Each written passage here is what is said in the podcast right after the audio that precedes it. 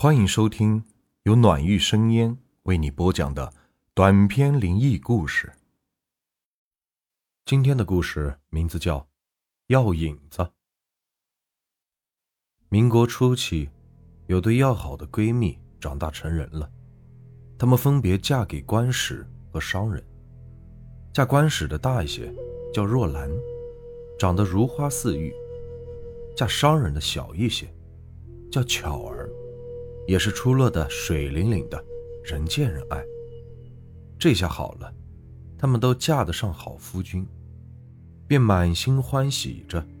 于是他俩相约同去逛街。大街上一派繁华，什么灯红酒绿的都有。街道上行人匆忙，车来马往，这深深吸引住了这对好姐妹的眼球。他们便从车上。跳了下来。他们先是吃了碗上好的云吞，再慢慢的闲逛。当他们逛到一处僻静的地方，却突然传来苍老的声音：“来者留步，来者留步啊，来者留步啊！”哪里有人呢？两姐妹正狐疑，一阵刺骨的凉风袭来。这里。哎，这里，哎，这里，这里。苍老而悠远的声音再次传入两姐妹的耳里。她们放弃四处张望，站定下来吸口气。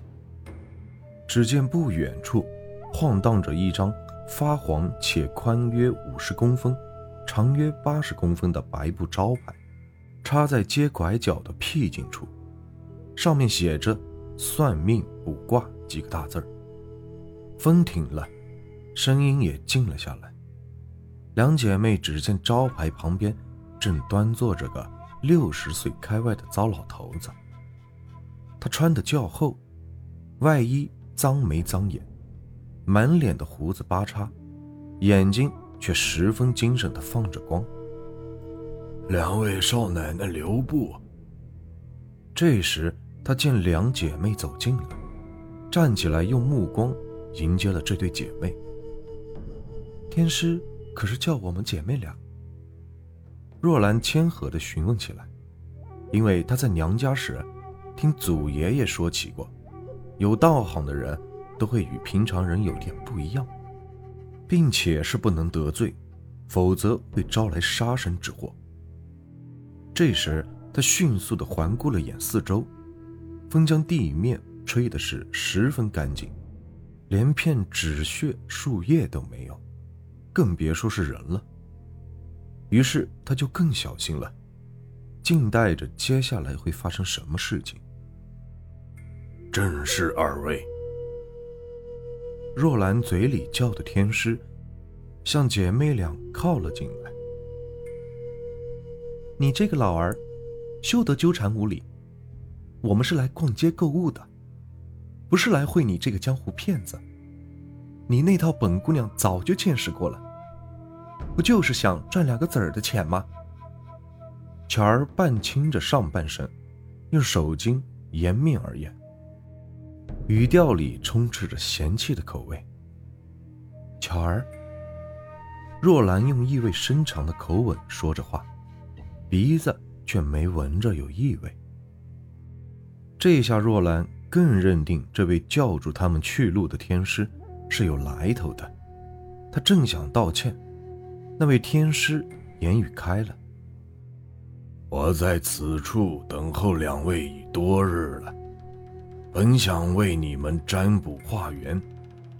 前些天我刚到集市，也是找有缘人，却碰见了你们一路前行的喜轿。”风吹过，见了你们的喜面。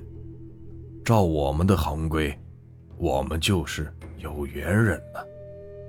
我便要无偿为你们化解此劫难。于是，我就一个人在这街头等了你们数日。若兰迅速地飞转着大脑，寻找着线索。突然眼睛一亮，确实大喜那天在路上时。刮起了阵大风，盖头也吹掉了。门帘扬起时，眼里是闪过一个像天师这样的人影，当时心里吓了跳，再仔细看时，却不见了人影，便当作是眼花了。早知道那是真的，当日就该想个化解的法子。谁说结婚当日不是丈夫先看过门新媳妇的容颜呢？于是若兰就小心翼翼地向天师讨了说法，化了缘。天师一一做了解说，并递给了数个锦囊，要求他在关键时刻打开来看，遇事定能逢凶化吉，一生大富大贵。若兰也是欢喜的不得了，自是将锦囊当作珍宝收放好了。天师当真分文未收，不过巧儿就不是那么识时务了。他依旧不信，更别说去想洗面的事。他本意是再想羞辱老头子一番，但看到若兰递过来温怒的眼色，只好婉言谢绝罢了。最后，天师看奈何不得巧儿，只好起身拿着白布招牌，在风中离开了。若兰和巧儿也各自回到了家。一晃就过去了好几年，若兰为官使生下了一对双胞胎儿女，巧儿却只生下了儿子。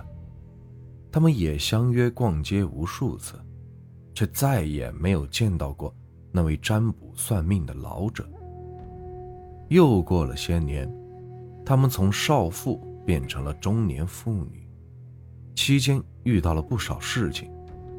若兰靠锦囊都逢凶化吉了，只有巧儿是越来越不顺心了。开始是婆婆离世，后是七岁的小姑子夭折，公公就开始怀疑，是不是家里的谁得罪了神灵，才招来这横祸。于是请来了高人到家看风水以及画符。所有事都结束后。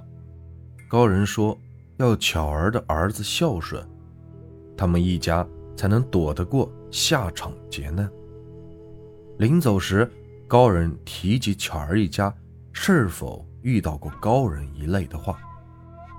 巧儿的脸却红了一下，嘴上却没说什么。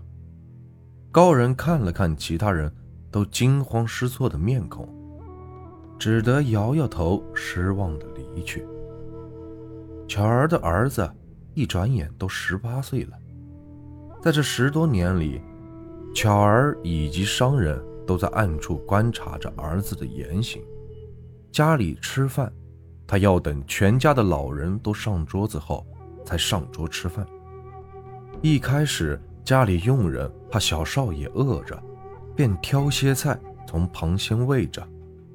自从家里来过高人之后，没有商人等的吩咐，谁也不敢管了。过节家里来的朋友送的礼物，他总是先递给爷爷及父母把玩后，自己才开心的在一旁玩耍。这类例子就举不胜举了。商人一家都看在眼底，记在心上，但为什么说要他们家的儿子孝顺？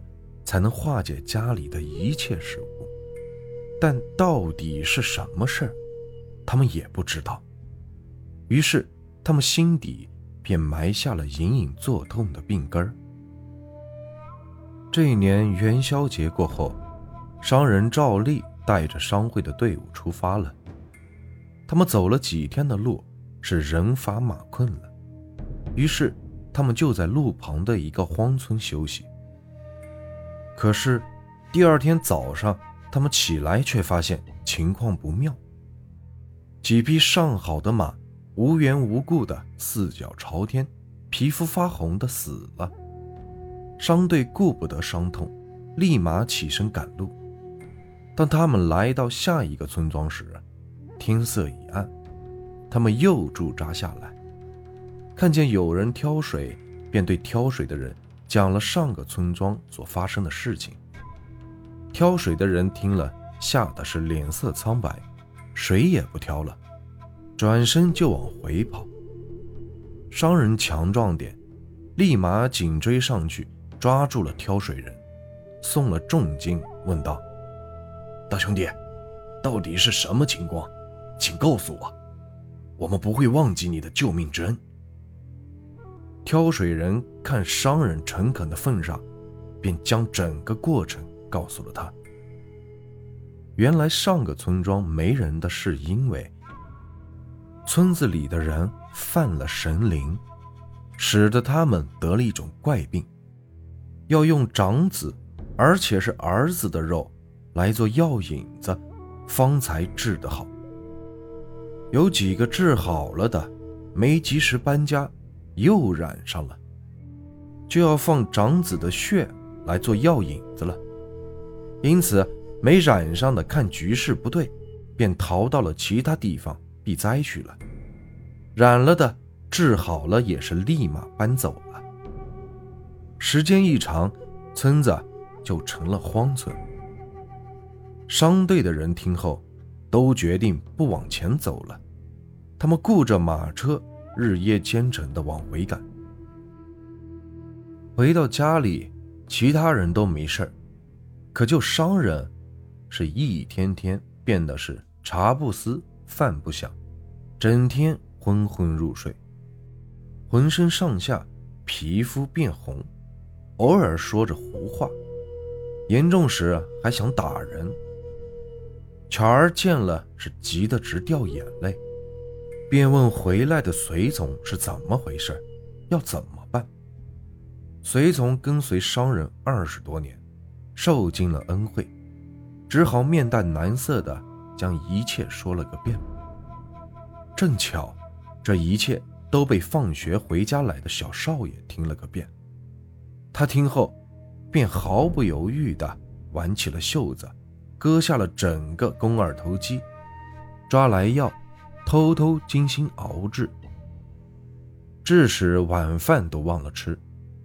奶娘四处找了个遍，才在厨房看见了包扎不好的小少爷在对着炉子打扇。奶娘都吓坏了，飞快地跑去告诉了巧儿。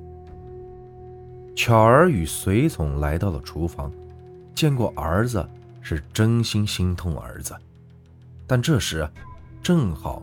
药也差不多了，他们以救商人要紧些，便从火炉上取走了药，倒出了些，晾好。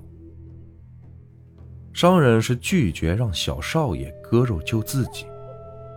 这一天，随从们掰开他的嘴，将些汤药强行的倒进他的嘴里。开始时，嘴里还有股难咽的腥味，渐渐的转变成了。淡甜味，吃着吃着，人就清醒了。商人好后，一切都明白了。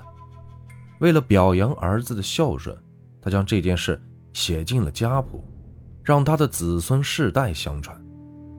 他的子孙从此也记住了要做孝子的故事。虽是一家人都安好，巧儿还是为当初不该得罪高人，使儿子。不得不做孝子，而感到丝丝的遗憾。这个故事啊，就结束了。如果你们喜欢我的故事，别忘了订阅、收藏和关注我。接下来会有更多有趣的故事。感谢你们的收听。